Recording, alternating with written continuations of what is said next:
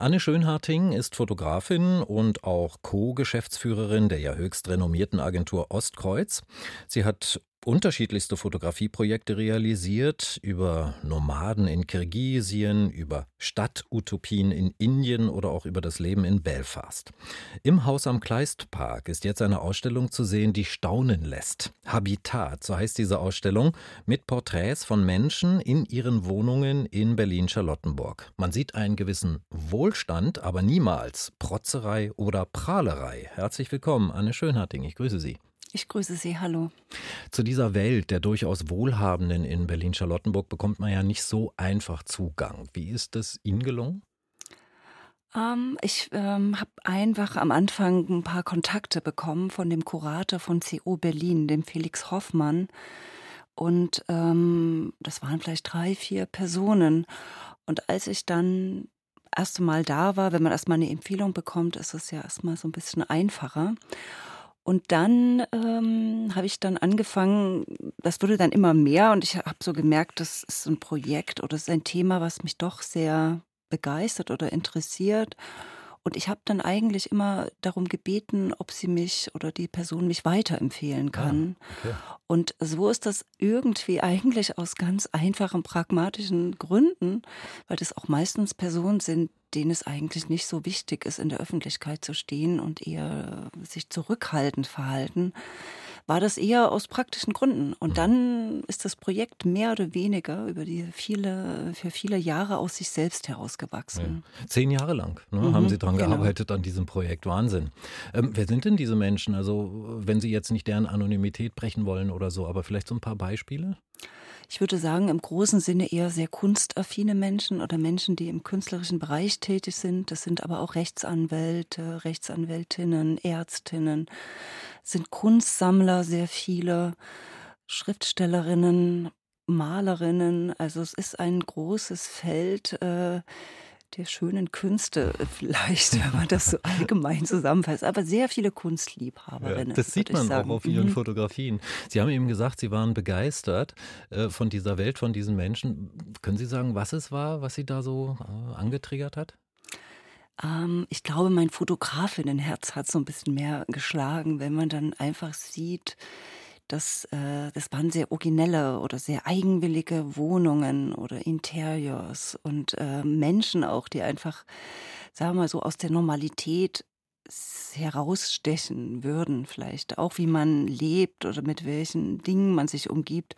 Und das ist natürlich auch ästhetisch auch äh, spannend, dann äh, Porträts zu machen. Ich mhm. bin auch eher so früher als Kind jedenfalls ja von der Malerei immer ähm, beeinflusst gewesen und ähm, ich fand es einfach irgendwie mal was Neues auch. Ja. ja. Mhm. Anne Schönharting, ähm, ich finde, man sieht auf diesen äh, Porträtfotografien, die ich kenne, ähm, sehr stark stilisierte Räume. Also oft sind sie leer, da stehen dann nur wenige Möbel, dafür aber wahrscheinlich teure alte Möbel.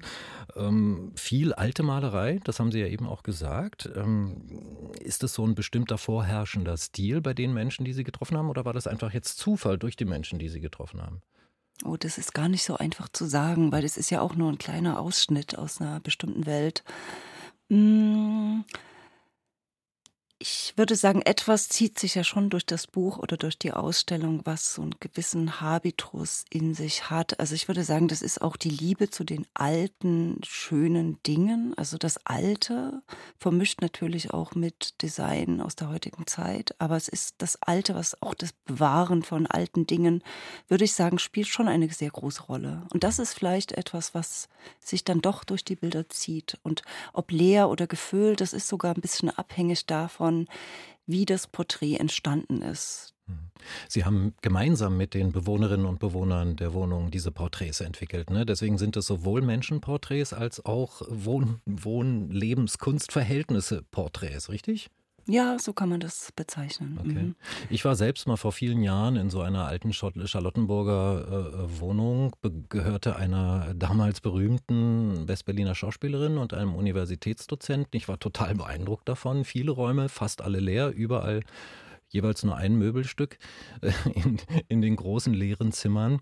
Und damals dachte ich so, beeindruckend.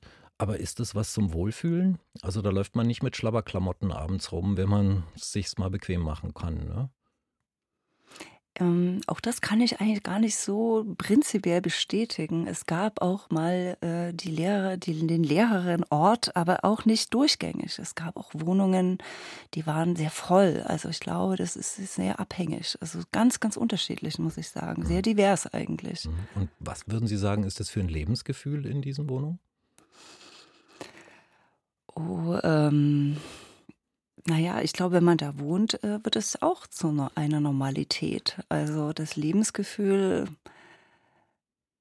das, das äh, muss man fast die Bewohner fragen, mhm. weil ich bin ja auch eine Besucherin, die dann visuell etwas einfängt. Und das ist so wie im normalen Leben. Es gibt Menschen, die sind einem näher vielleicht, mit denen könnte man sich vorstellen, befreundet zu sein. Den anderen, die findet man interessant, aber da ist dann auch vielleicht eine gewisse Distanz da. Ich habe sehr viele Menschen porträtiert.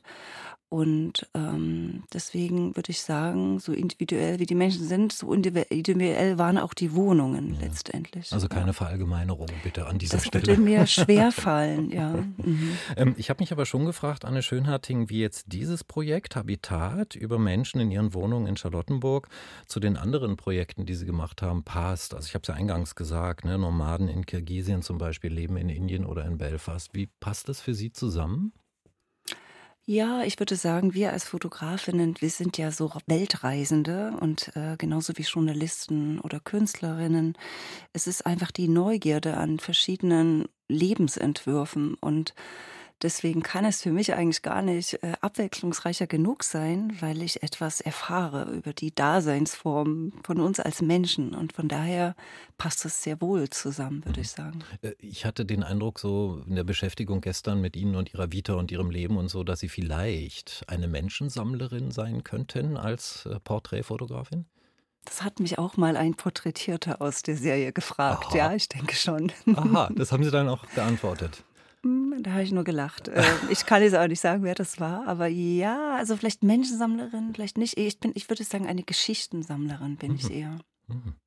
Ein Projekt möchte ich noch ansprechen, ähm, auch weil ich das mh, mm, sehr überzeugend finde und auch weil das in den letzten Jahren zu einem beherrschenden Thema geworden ist, in den Museen und den Sammlungen, in der Kulturpolitik. Ähm, das ist die Auseinandersetzung mit dem kolonialen Erbe.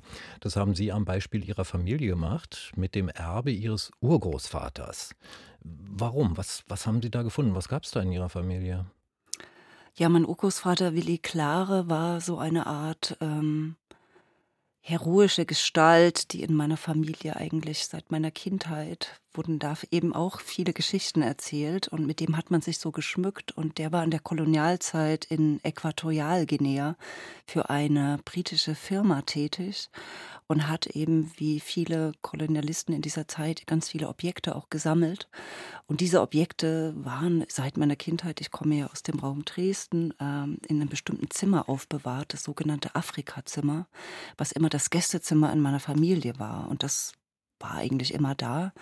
Und vor einigen Jahren habe ich dann einfach näher hingeschaut und habe angefangen, mich mit diesem Erbe künstlerisch wie inhaltlich auseinanderzusetzen. Hm. Und was haben Sie dadurch verstanden, durch diese Auseinandersetzung? Ja, ich habe da verstanden, dass ähm, dass man einerseits das ja auch für sich tut, es ist eine Art Aufarbeitung und diese Geschichten, die man einfach immer unreflektiert hört, wie anders es doch ist, wenn man richtig tief einsteigt und sich alle Schichten so weg, immer Schritt für Schritt weglegt und einfach zu etwas kommt, was dann auch wiederum was Universelles ist. Also eigentlich ging es um Rassismus, es geht um Kolonialismus, es geht darum, wie unsere eigenen Denkmuster davon konditioniert sind, wie wir als Europäer eigentlich ähm, noch vor weit vor dem Zweiten Weltkrieg ähm, eigentlich immer das noch dieses Erbe mit uns tragen teilweise war also extrem unbewusst, würde ich sagen. So, genau. Und, und das haben Sie quasi so tradiert in Ihrer Familie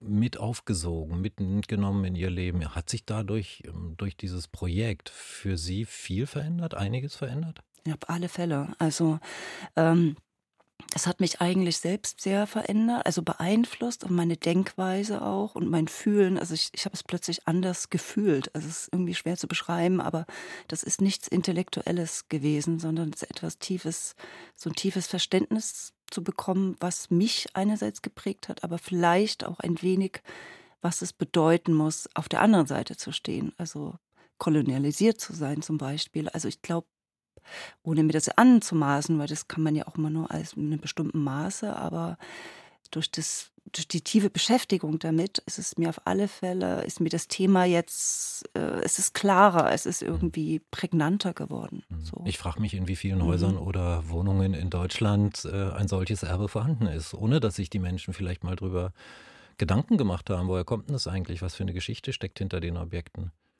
Ja, aufgrund, es gab ja dann auch mehrere Veröffentlichungen und aufgrund des Buches auch haben sich tatsächlich auch einige bei mir gemeldet. Und ähm, ich glaube, das gibt es mehr, als man denkt. Also ich glaube, in Deutschland, ich weiß es nicht so genau, aber in Belgien zum Beispiel ist es äh, viel verbreiteter und auch in Frankreich, aber auch in Deutschland. Mhm. Ja, ich glaube, es kommt den Menschen erst jetzt, wird es deutlicher, glaube mhm. ich. Mhm. Vielleicht ist es sogar der richtige Weg, sich mit dem kolonialen Erbe Deutschlands auseinanderzusetzen, anders als die Debatten zu führen auf einer intellektuellen, elleren Ebene, auf einer Themenebene über Museen und Raubkunst und Rückgabe zu sprechen Vielleicht ist das der richtige Weg, oder? Ja, das ist auch ein Weg, aber ich glaube, der andere Weg ist fundamental wichtig, weil es letztlich auch ein politischer Weg ist, auch eine politische, es ist eine große gesellschaftliche Debatte und die wird ja auch gerade sehr laut geführt und die muss auch sein. Ich glaube, die ist ganz wichtig und das Private auf alle Fälle. Das ist aber nochmal, läuft das dann auf einer anderen Ebene. Also die Privaten machen das dann so auf ihre Art und Weise. Ich habe natürlich auch das Glück, dass ich eben auch dadurch, dass ich selbst Fotografin bin und auch künstlerisch mich da auseinandersetzen kann, habe ich auch Tools, um mich da tiefer zu beschäftigen. Ähm, in das Bewusstsein der Menschen muss es eben auch aber auf, über andere Kanäle noch äh, präsenter sein, präsenter sein. Ja. Genau, Sie ja. sagen es. Ja. Mhm. Anne Schönharting, ich danke Ihnen sehr für den Besuch und dass wir so ein bisschen Einblick gewonnen haben in Ihre künstlerische Arbeit. Vielen Dank. Die Lebenswelten von Menschen in Berlin-Charlottenburg. Die Ausstellung Habitat von Anne Schönharting, die ist noch bis zum 11. Dezember im Haus am Kleistpark zu sehen. Und im Verlag Hartmann Books ist auch ein Buch dazu erschienen, im Handel für 68 Euro. Auf unserer Internetseite haben wir übrigens eine kleine Bildergalerie mit den Fotografien von Anne Schönharting zusammengestellt. Und diese Auseinandersetzung mit der anderen Fotoserie, über die wir jetzt zum Schluss gesprochen haben, Erbe, also das koloniale Erbe der Familie, die Auseinandersetzung Auseinandersetzung damit, die lohnt sich wirklich sehr, kann ich Ihnen nur ans Herz legen.